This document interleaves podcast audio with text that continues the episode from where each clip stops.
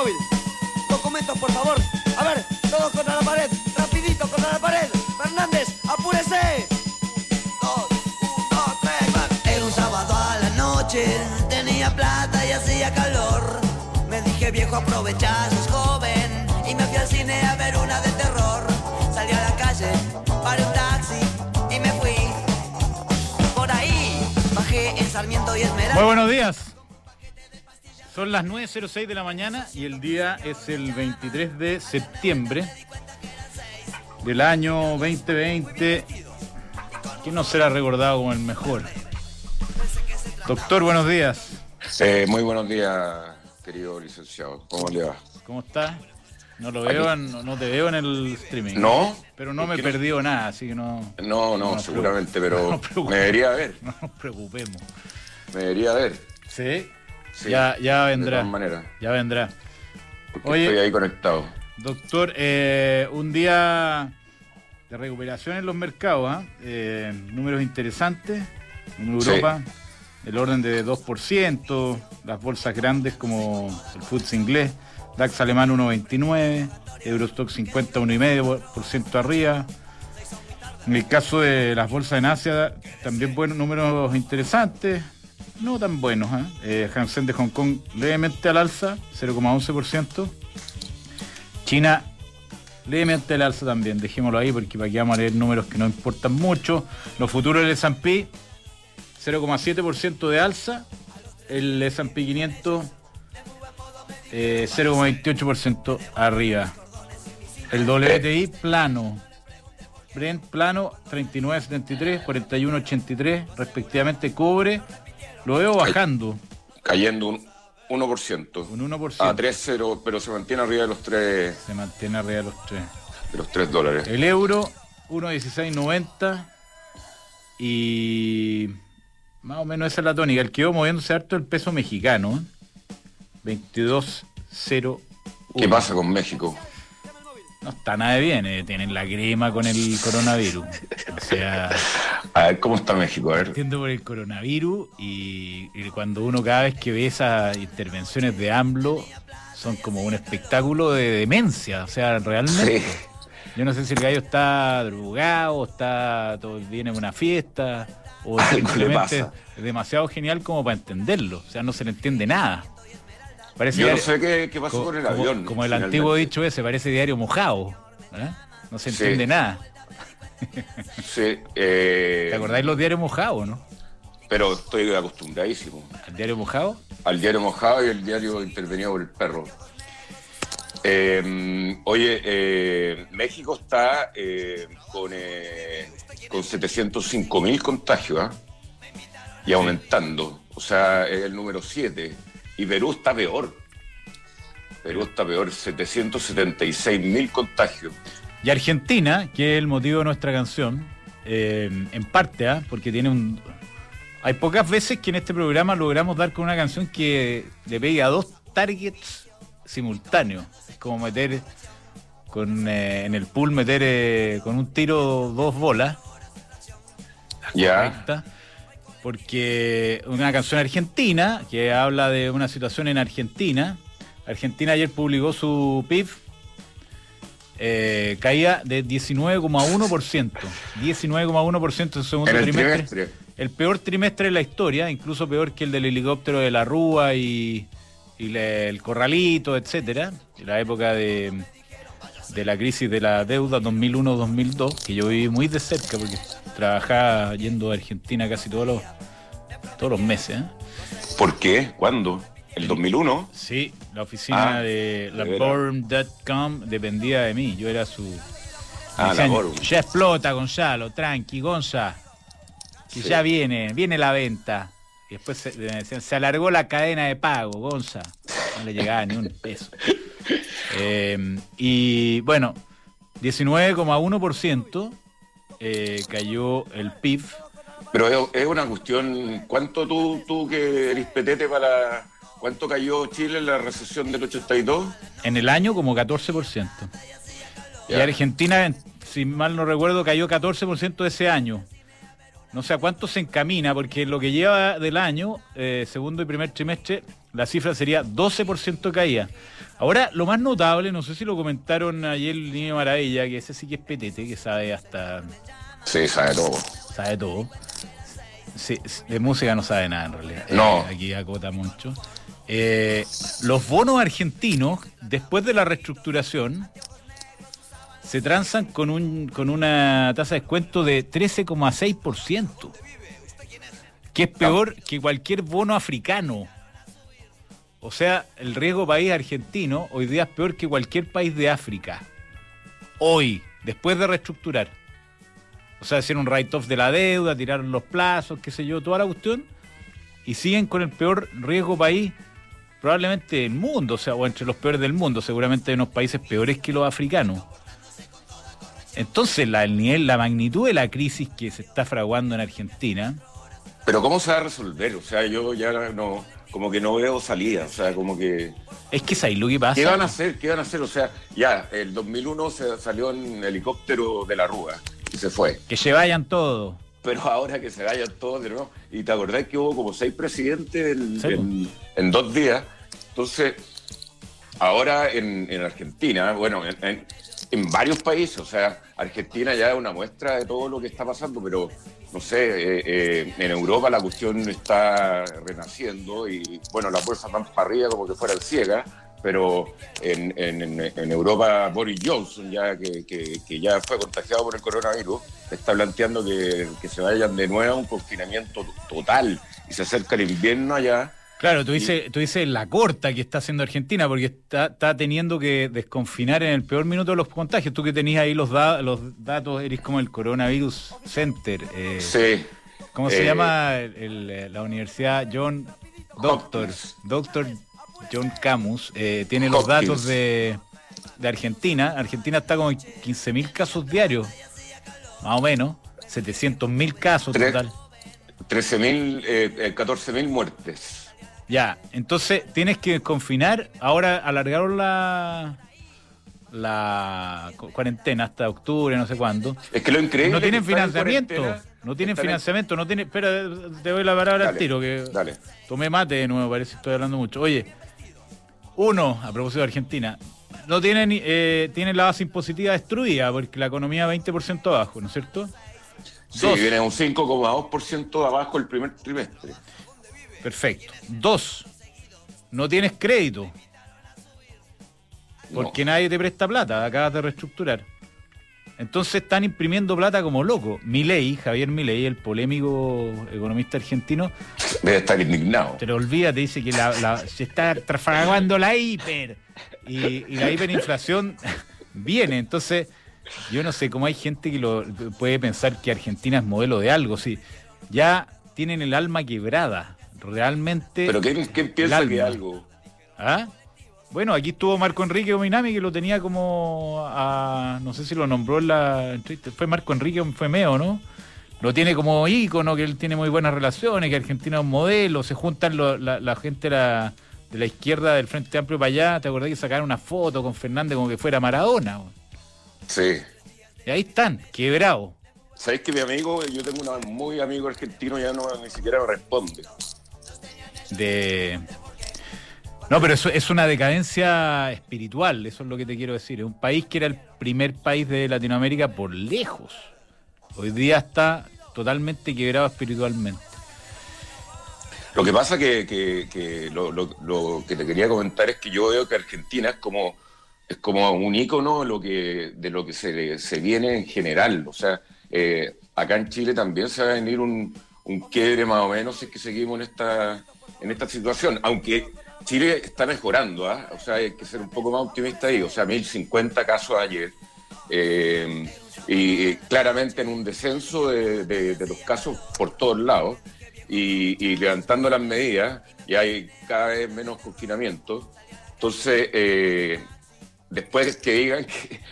Me acuerdo cuando el presidente Fernández se cachetoneó un rato de que lo estaba haciendo bien y que tenían menos contagio, qué sé yo. Y, y acá en el programa dijimos, oye, si Argentina no se va a ir, se va a ir eh, por el refalín, digamos, porque arriba. O sea, por para abajo, o sea, para arriba en términos de contagio, Ah, claro. porque, porque, y en términos de, eh, económicos, o sea, el, el peso del blue, che, está a 75. Me acuerdo que cuando explotó un poco la crisis llegó a 14, por ejemplo. No es que ahí lo que pasa, Cristian, no hay, además hay un, hay un tal distorsión, que creo que hay 6 dólares distintos. Perdón, el Entonces- blue está a 141.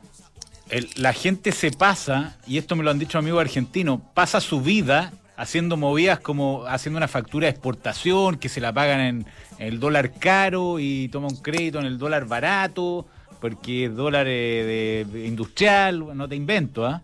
Después lo agarran, lo venden en el blue. O sea, en el fondo la gente gasta toda su energía en tratar de arbitrar al sistema. Eso ese es, y, y ningún valor agregado para nadie. Simplemente comprar un dólar barato y venderlo caro. Esa es la vida de un argentino promedio, más allá de los que eh, los laburantes, ¿no es cierto? Pero la gente que, que tiene la capacidad de tratar de hacer algo, se pasa la vida en eso. Y es lo que termina pasando con estos sistemas intervenidos, con estas buenas intenciones que vamos a privilegiar al exportador y vamos a perjudicar al que compra con la tarjeta de crédito. Todo el día arbitrando eh, dólares, lo- tasas, lo que se puede. Pero muy buen negocio, si mira, sí. Ah, bueno, El- claro que es buen el- negocio. el- si el trabajar sin hacer nada, claro que es El, buen el negocio. oficial está a 76 y el blue, che, está a 141. O sea, tenía el doble. Una diferencia de casi 100%. Así es. Eh, eh, Increíble. to- Y deben estar en la esquina, así. No, pero si ayer salía, dólar, dólar, sa- dólar. salía un argentino, hemos hablado mucho de esto y no, no era el tema, pero ayer salió un artículo en La Nación de Buenos Aires que explicaba cómo es el traslado de dólares físicos en Argentina, todo lo que implica, los riesgos que tiene, que van en unos camiones, que después se los pasan a las cuevas, las cuevas se los distribuyen a los gallos que están parados en los arbolitos. Eh, no, una cosa increíble. Bueno, creo que el segundo país que consume más dólares en el mundo, físicos físicos, ¿ah? que pide más dólares a Estados Unidos.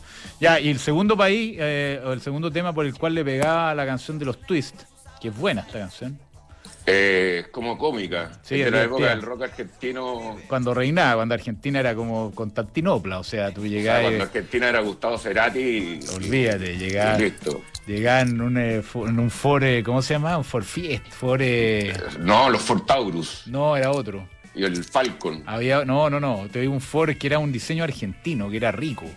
Eh, Ford, no me acuerdo. Eh, no era Escort, era, pero era como el Escort, pero más grande. Ahí me voy a acordar. Taurus. No, no, no, no, si el Taurus era americano. No. Este era un Ford hecho en Argentina. El Taurus. No, no, no, no, no. Sí. No, no era el Torino tampoco. Ah, no, no, no, tampoco. El Yo Renault Torino. Yo me voy a acordar. Bueno, el segundo tema es de TikTok, porque los chinos están, eh, dijeron esta cuestión es un asalto, eh, una extorsión, lo que está haciendo Donald Trump. Esto los medios oficiales chinos. Y le están poniendo el párele directamente. O sea, en el fondo se sienten secuestrados, como en esta canción.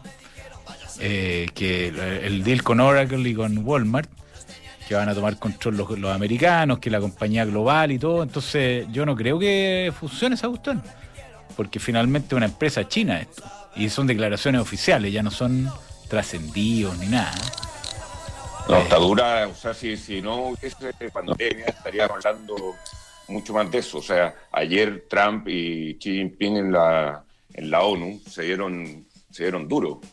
Y, y la, la guerra comercial va a ser el tema después de la pandemia nuevamente, porque eh, al parecer parece que no sé si va a ganar Trump, pero si sigue si sigue la tendencia más o menos a, a caballo alcanzado se, se le gana, pero eh, la guerra entre Xi Jinping y Trump, que Xi Jinping eh, arrestó ahora, eh, o sea, la, la- la impunidad con China es una cuestión impresionante, o sea, eh, un, un- un chino que, que salió a criticarlo. Presidente, un disidente y lo metieron preso inmediatamente. La bata que está poniendo Hong Kong ya, ya, ya la pusieron, o sea, ya Hong Kong pasó a un régimen, un régimen de, de- del dictador, digamos, porque esta cuestión es- en China es una dictadura, pero como, como nos importa tanto, nadie lo, lo quiere eh, reconocer. Eh, y, y el que lo reconoce y el que le da duro es Trump, que le sirve parece electoralmente. no, pero es un puro show si son amigos. ¿Sí? Pura cachetada payaso. Sí. Puede ser. Pura cachetada payaso. Si en el fondo Xi Jinping lo está ayudando para ganar las elecciones. ¿Sí? Total. Puede ser. Oye, eh, ya, para esta editorial hice un, un análisis de las compañías más grandes del mundo para ver cómo estaban y, quería ponernos al día en eso. O sea, ya, dale, dale dos minutos porque tenemos a Marcel Goich, de, director de, de retail. Dale. La, la, compañía Apple, que ya bajó de los 2000, de, los 2 trillones, eh, ha caído respecto a su precio más alto un 19%. Hay gente que se ha pillado los dedos con Apple, me lo han comentado. Sí, sí. Microsoft, incluso Microsoft de Bill Gates, la compañía perfecta, 11% bajo. Amazon, de Jeff Bezos, 12% abajo. Google. ¿Está hablando de sus PIC? Eh, respecto a su PIC. A su PIC. cuando seguramente mucha gente se mete en el PIC. Que, muchos inversionistas dicen, ah, está subiendo. Está subiendo. Sube y sube. Eh, incluso Baba ha caído menos, que es eh, Alibaba, ha caído solamente un 8%. Facebook, un 16%. Y bueno, esa es la, realidad que, que, ha estado pasando últimamente en estos días volátiles. La corrección del Nasdaq. La corrección. Oye, ¿te parece si hacemos un par de menciones? Eh, harta caída eh, respecto a, los, a El 19% de Apple. Sí. Imagínate, imagínate. Apalancado. Ah, sí. Entonces... Eh, parte de la explicación de, de esta subida fueron las transacciones de Robinhood, que es la plataforma de trading eh, que uno compra opciones y, eso empujó, según todos los analistas, mucho los precios. Oye, eh, dólar 780, ya. Vuelve a los 800. Yo creo que sí, se nos va de vuelta. Oye, vamos entonces con un par de menciones. Te cuento que a propósito de dólar, Mercado G es la mejor plataforma para invertir online, hacer trading online. Eh, dólar peso está presente, todas las acciones estas que estamos comentando, commodities, etcétera. Usted simplemente hace un depósito desde su cuenta corriente y Mercado G se encarga de todo el resto con el mismo servicio de siempre. Y uno recibe informes, datos. Realmente se preocupan de hacer las cosas bien. Eh, esta compañía con inversionistas ingleses. No, se puede hacer trading en todo, digamos. O sea, si si te gusta Apple, compra Apple. Si te gusta Google, compra Google. O si no te gusta, se puede ir corto. Así es. Eh, bien, eh, también yo te voy a decir que eh, Ducati está en Avenida Las Condes 11.412.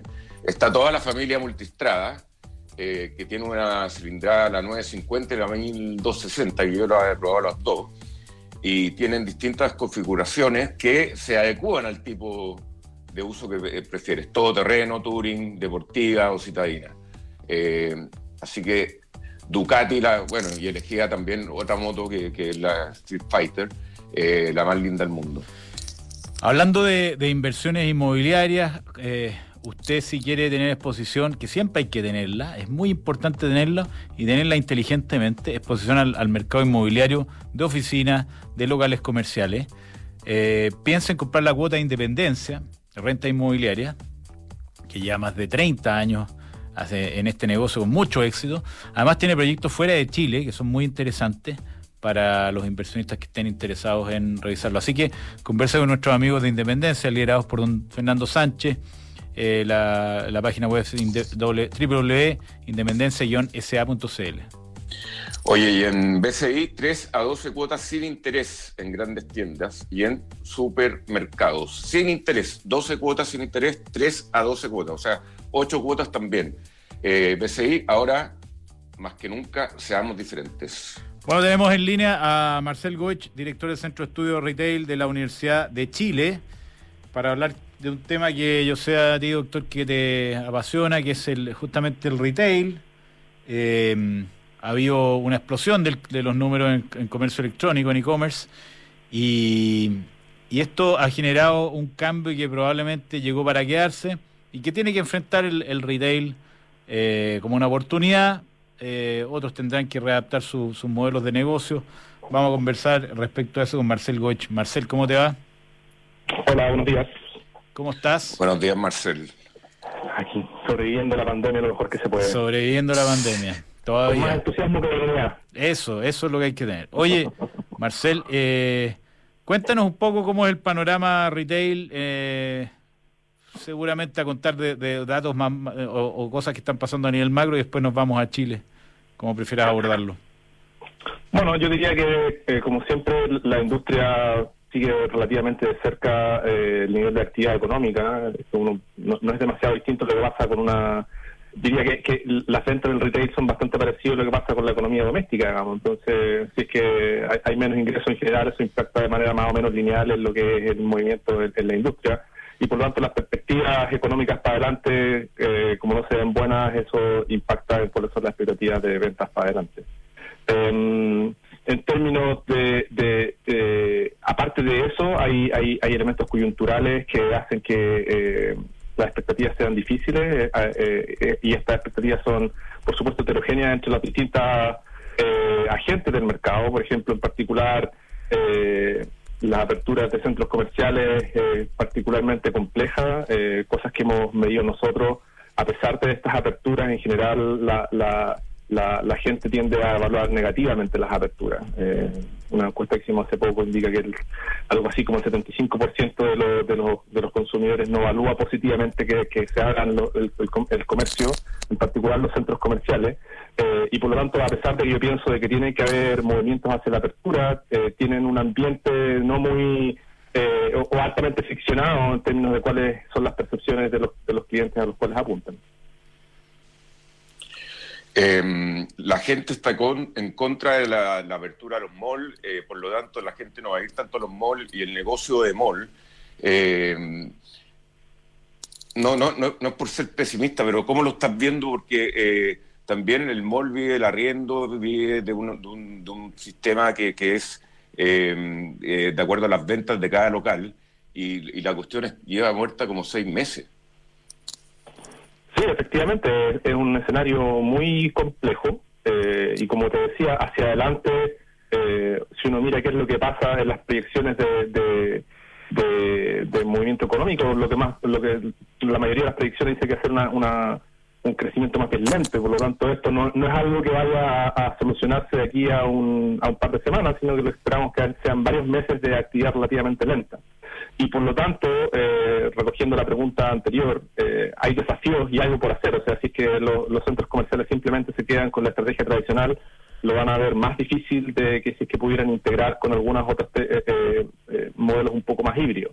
Yo creo que aquí el rol de la tecnología va a seguir jugando un papel importante en cómo tratan al menos de aminorar el, impacto que va a ser duro y prolongado, en particular para este sector del comercio. Bueno, ¿y qué, tendencias eh, tú esperas que, tengamos dentro del, retail eh, chileno? Eh, ¿qué, ¿Qué cosas llegaron para quedarse? ¿Qué cosas son pasajeras? ¿Hay cambios en las estructuras de poder de la industria? Yo he escuchado, por ejemplo, gente que te dice, mira, antes, antes los centros comerciales tenían el poder total y ahora la cosa ha cambiado de, de, mano porque están haciéndose renegociaciones mucho más, más benevolentes para los retailers. ¿Qué cosas estás viendo? Usted estamos hablando con Marcel Goich, director del Centro de Estudios de Retail de la Universidad de Chile. Eh, macro tendencias que estén ocurriendo dentro del retail chileno.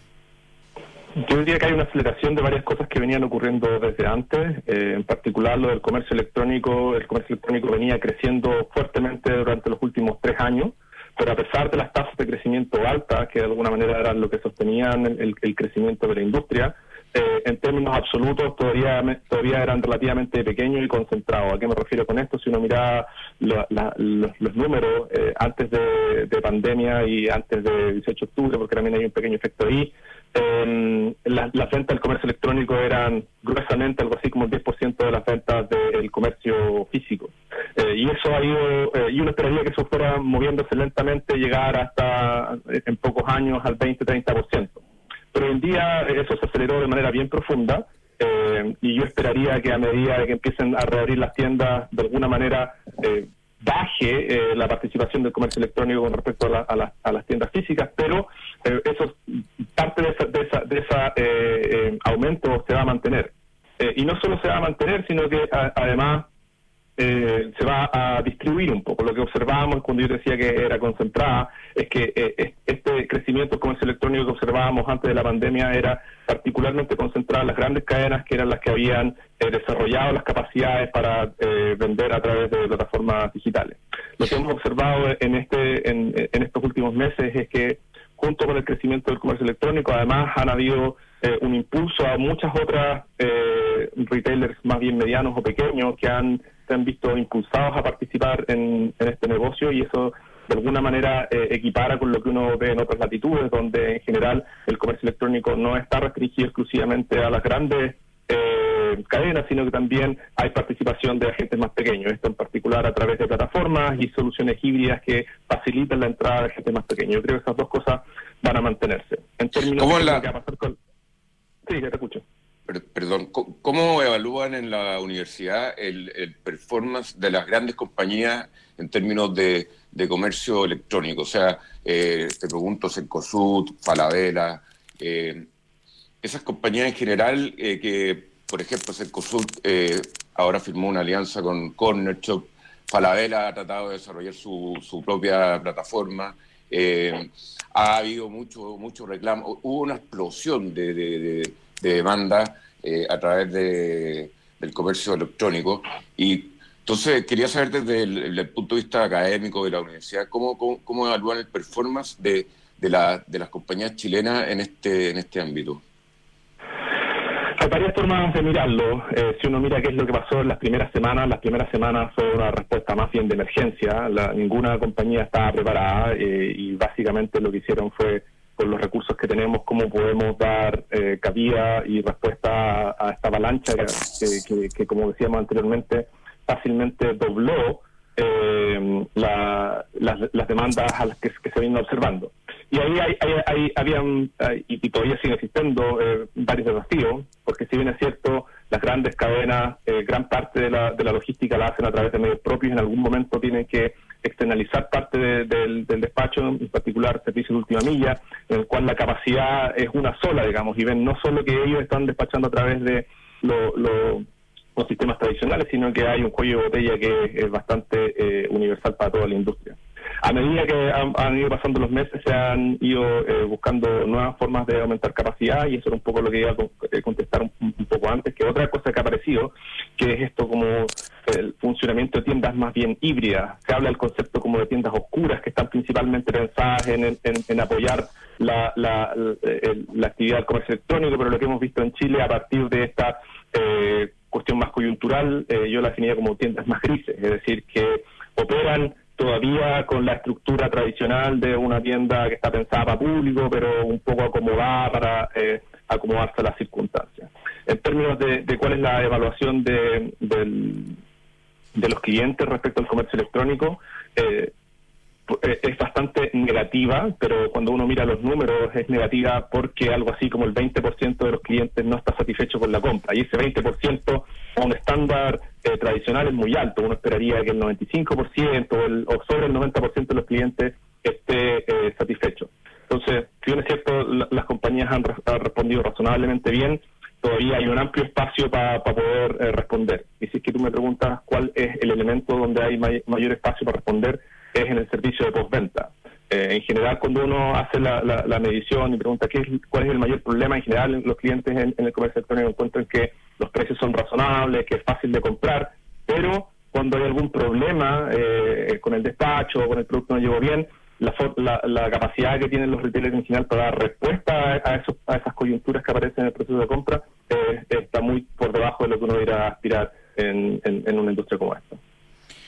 Oye, otro fenómeno en el retail, no sé si ustedes lo están mirando, Marcel, estamos hablando con el director del Centro de Estudio Retail de la Universidad de Chile, es la informalización ¿ah? eh, de una parte importante del retail.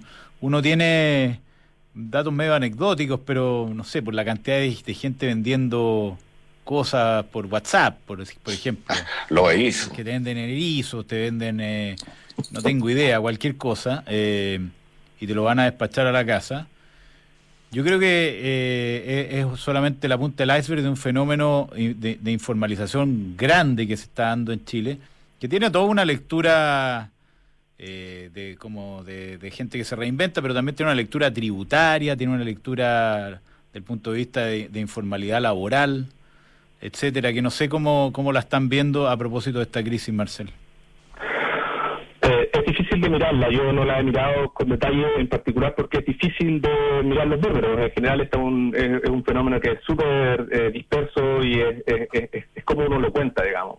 Eh, yo te entendería decir que básicamente la proyección de lo que uno observa en, en, en el comercio tradicional eh, restringido en tiempos de pandemia. Eh, Chile es un, país que el comercio informal es alto, no solo ahora a través del comercio electrónico, sino que si que uno se va a las calles hay un montón de comercio que es informal. Y de alguna manera alguna esperaría que ese comercio informal encuentra alguna beta de, o alguna algún canal para proyectarse en la incapacidad de poder eh, hacerlo naturalmente en en, la, en la calle, digamos. Eh, pero eh, yo creo que es un problema que vale la pena mirar, pero es muy difícil de, meterse porque, como te decía anteriormente, es fragmentado, es, opaco eh, y por lo tanto no, no nos hemos metido demasiado en profundidad en ese tema.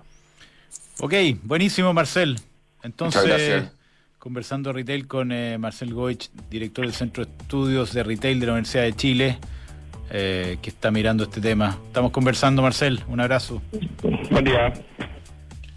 Em, oye, eh, me acuerdo de la época, no sé si tú lo, lo viste o no, pero, o lo viste en vivo, pero la época que los vendedores ambulantes llegaban los carabineros y agarraban las cosas y se iban arrancando. No, eso lo siguen haciendo. Sí, pero... Eh, eso lo siguen haciendo, ¿no? en la época del Chile más pobre era mucho más masivo. Es como... No, es que ahora olvídate lo masivo que está. Si después del, 18 de octubre está mucho peor. La calle Puente, la calle... la mismo, mismo Paseo Humá. El Paseo Humá. Makes. Es toda una cosa informal 100%.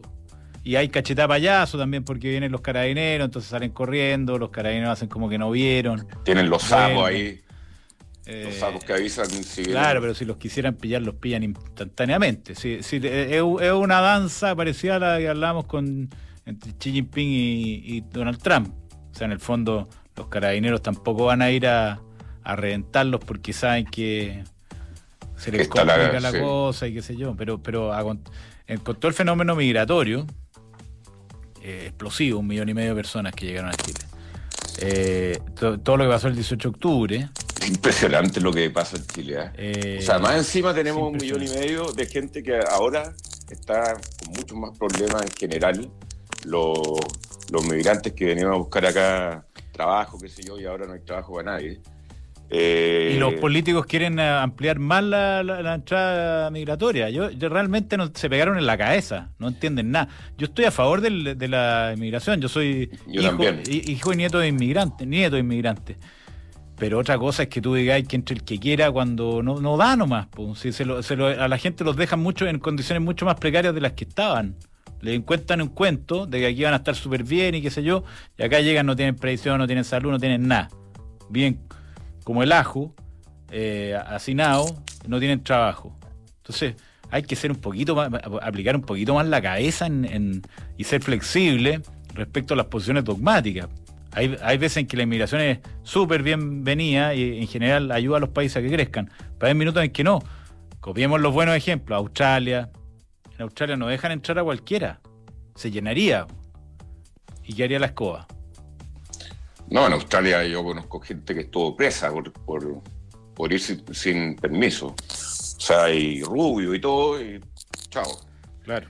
Eh, hoy Almagro, Almagro un año sin pagar dividendos y eh, puede pagar hasta 18 cuotas sin interés con tarjeta de crédito mediante Transbank, hasta un 10% del pie en 60 meses, y si se queda sin trabajo, le devuelven el pie que, haya pagado sin ninguna multa, sin ningún trámite, nada.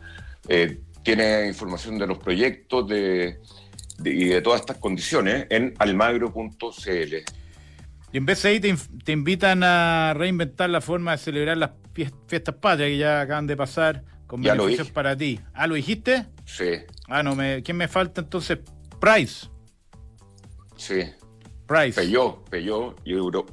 Tú, tú has Peyó. Yo hago Price, Price, los amigos de Price que los conocimos, súper profesionales, un equipo extraordinario, experiencia infinita. eh, y la capacidad de entender su negocio en forma integral, dándole una solución desde el punto de vista auditoría, pero no solamente eso, sino que de estrategia, desde el punto de vista legal y tributario. Converse con eh, Price, que no solamente son muy expertos, sino apasionados por las cosas que hacen eh, y pueden ayudarlo a navegar en estos mares tormentosos de la crisis del coronavirus.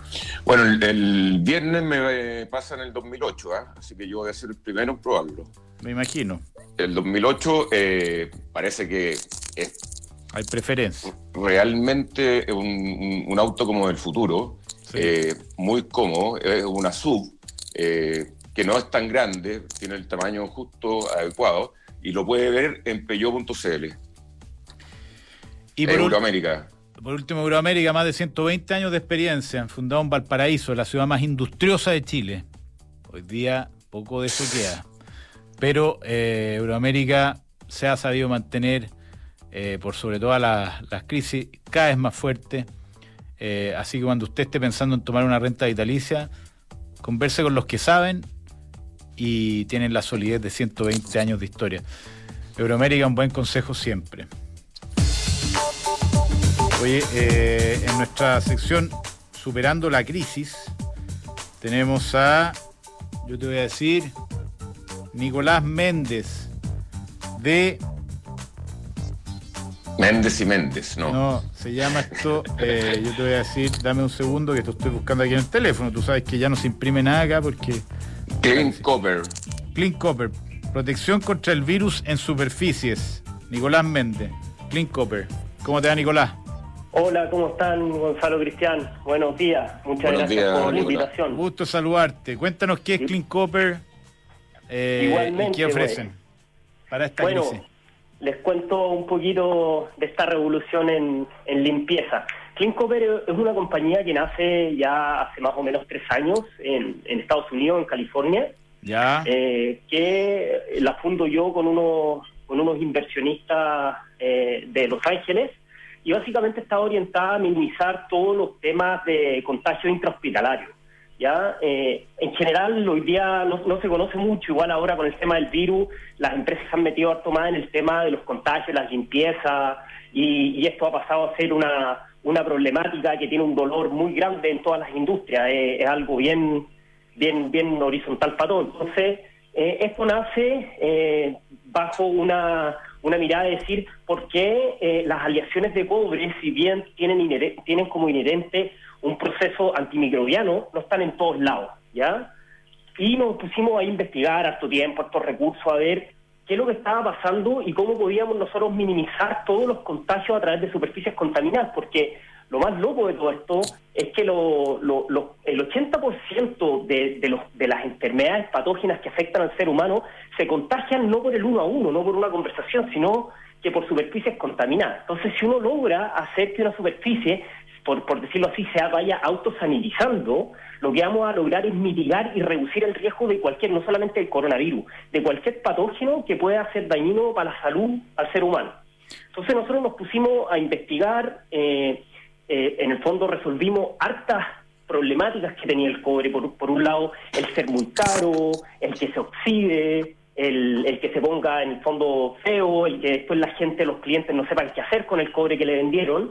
Y nos pusimos durante ya dos años a investigar, hicimos unos pilotos en unas universidades bien grandes en Estados Unidos, y la verdad, para nosotros, más que superar la crisis, la crisis nos dio un empujoncito de mostrarle a toda la gente y a toda la industria eh, lo que es efectivamente necesario, más que estar limpiando todo el día con productos químicos y utilizando gente que hoy día, sobre todo, eh, que han doblado la frecuencia de limpieza en todas las superficies, no solo en hospitales, sino que en oficinas corporativas, ahora que se está volviendo esta realidad, eh, afecta un montón al bolsillo de todas las empresas. Entonces, eh, la idea es que todos los colaboradores, los clientes, puedan empezar a ocupar el brick and mortar, que, básicamente es el, espacio físico y no solamente el espacio digital, ¿ya?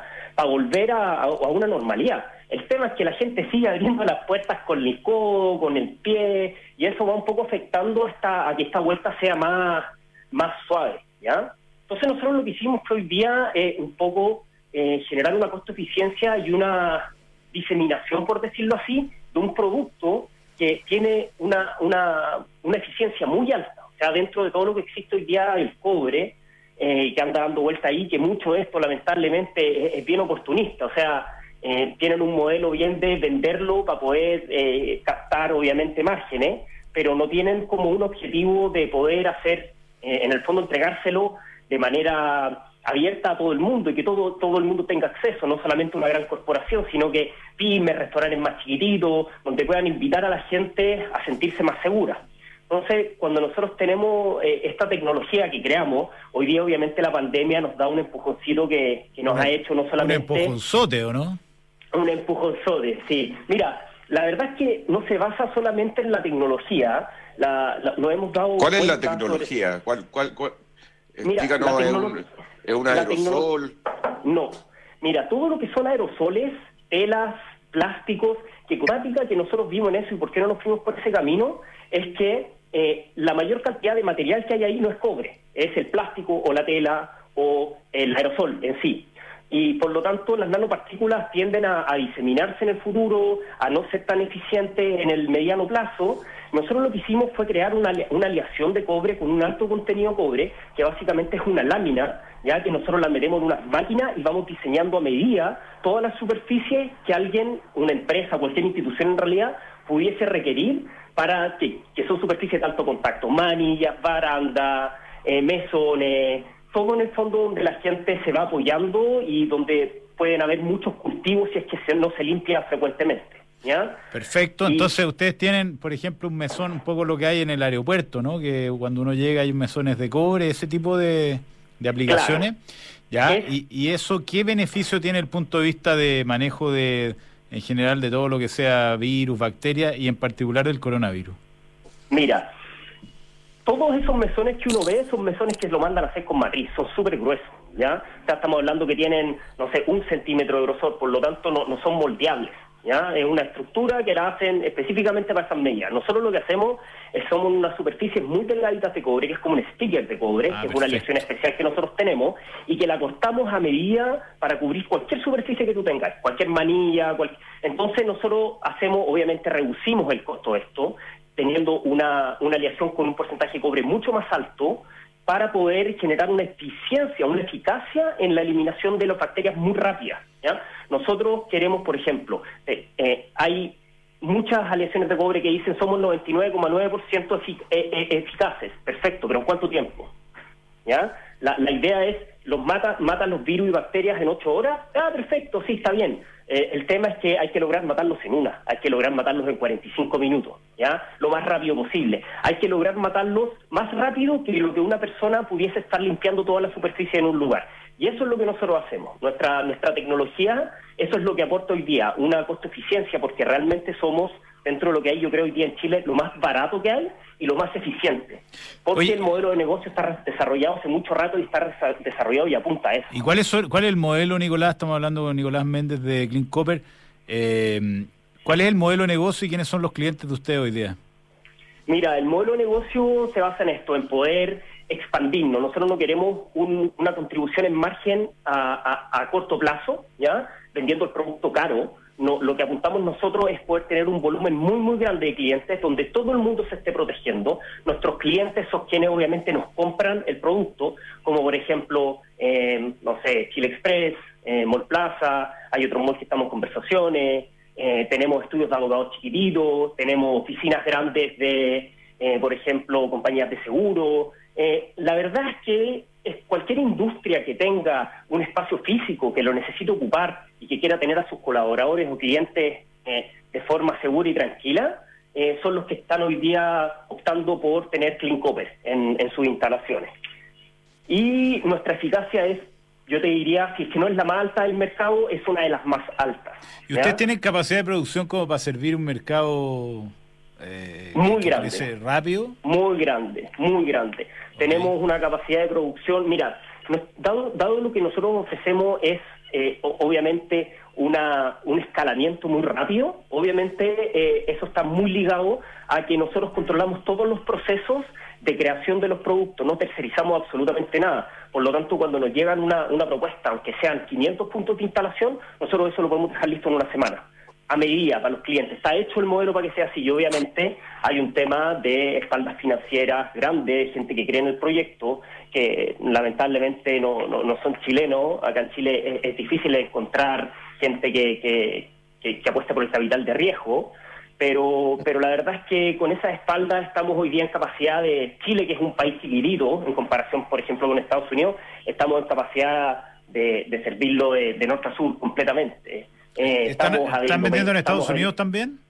Sí, bueno, en Estados Unidos, en Estados Unidos estamos vendiendo, estamos, los procesos son un poquito más largos porque estamos con universidades muy grandes, que son mucho más grandes obviamente que las chilenas, y estamos con el MTA, que es el Metropolitan Transport Association, en California, eh, que también son, son contratos bastante grandes. Entonces, estamos con clientes más apuntando a mercados más más en el fondo grandes que clientes más chiquititos. ¿ya? buenísimo. Oye, página web. Página web es thecleancopper.com. El de, es como THC y Clean Copper, Clean de limpio y Copper de, de cobre. Excelente. Thecleancopper.com. Felicitaciones. Muy bien. Muchas gracias, pues, muchas gracias por la invitación. Muy, buena aplicación de nuestro cobre que, que no solamente produce eh, catos. Hay muchas más cosas. Muchas más cosas que hacer. Un mercado muchas más cosas. Muchas gracias, Exactamente. Nicolás. Un abrazo. pues, muchas gracias a ustedes. Ya, doctor, nosotros vamos, volvemos para ver cómo está operando el mercado. Perfecto. Somos Independencia, la administradora líder en gestión de rentas inmobiliarias para inversionistas institucionales, calificados y sabios ahorrantes, con más de 30 años de experiencia y con una sólida trayectoria. Hablar de independencia es hablar de rentabilidad y gestión de excelencia. Generamos flujos de rentas en Chile, Estados Unidos y Uruguay. Confíe en Independencia Fondos de Inversión, líder en rentas inmobiliarias desde 1990. Más información en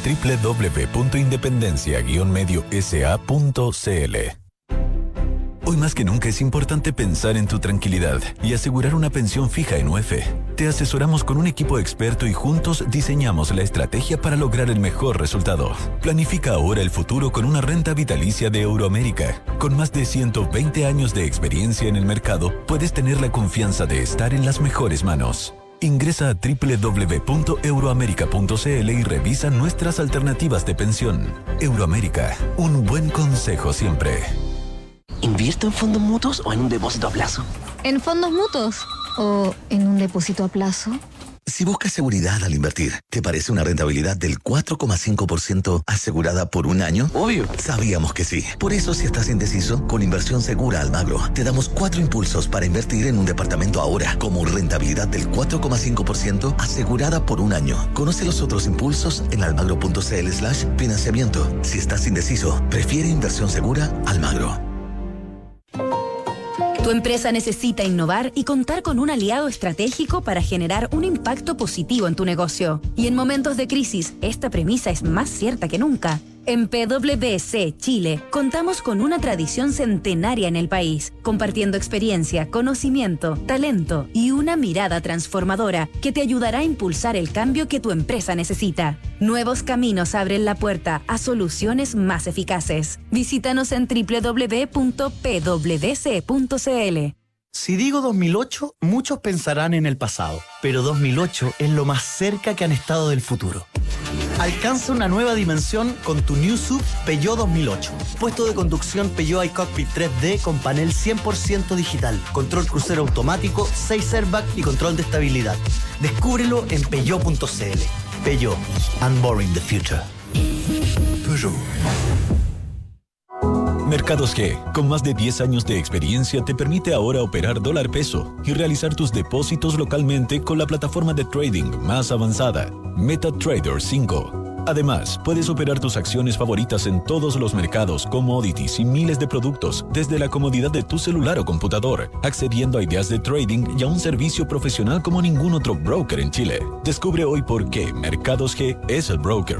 Where Smart Money Trades. Más información en www.mercadosg.com. Los CFD no constituyen valores de oferta pública. Infórmese respecto a los riesgos del apalancamiento.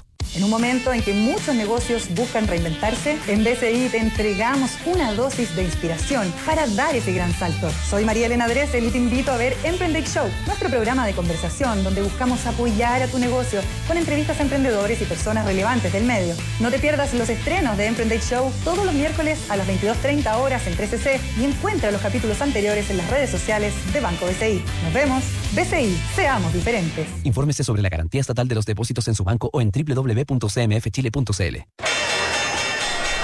Oye, Ford Sierra era el, el auto argentino, ¿te acordáis? Lo- Sí. me lo mandaron, era exquisito. No, un amigo lo, lo tenía, Chico Barros. ¿El Ford Sierra? Sí. ¿Y cómo lo encontráis? El, el- el mismo es eh, RS500. ¿Cómo lo Eh, encontráis? ex- exquisito.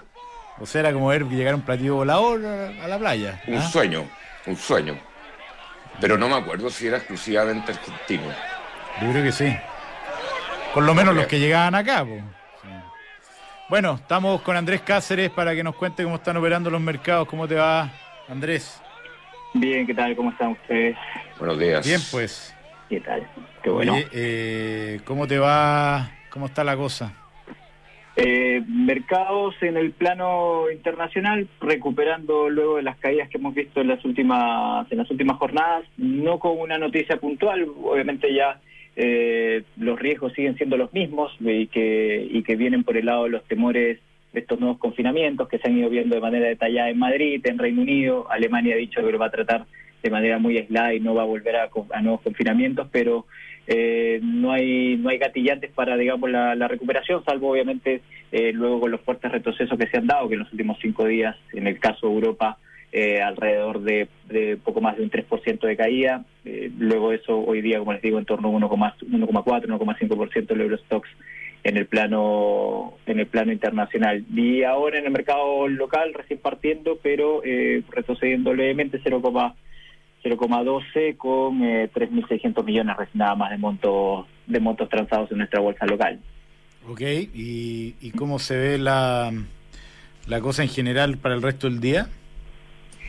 Eh, para el resto del día, a ver, estos niveles 3.630, 3.650 al menos eh, técnicamente muestran ahí este un piso. Nosotros creemos que de, ver, de verse más exacerbado un poco la eh, aversión al riesgo que se puede generar, más que nada por temas por temas locales, eh, porque como te decía, en el plano internacional vemos al menos mercados recuperándose en la, en la jornada, pero eh, pudiendo ver eso un poco más allá, exigirle al IPSA, creo que un retroceso podría acercarse a 3.500 puntos, eh, pero pensando eso, cuando nosotros vemos por el lado fundamental eh, en nuestro en nuestros modelos, se explicaría como con un retroceso eh, más pronunciado en cuanto a tema de PIB, que un- una caída también en lo que tiene que ver con, con IPS de las empresas IPSA, pero que esos son los niveles que, que nosotros vemos. Estos 3.630, acercarse un poco más a 3.500 eh, si, se, si se extiende todavía este, este retroceso de la bolsa local, que se ha venido caracterizando por montos transados bastante bajos en, la- en lo que era agosto y también en estas últimas semanas de, de septiembre. Por lo tanto, eso explica un poco también la- las caídas han ido han ido eh, plegándose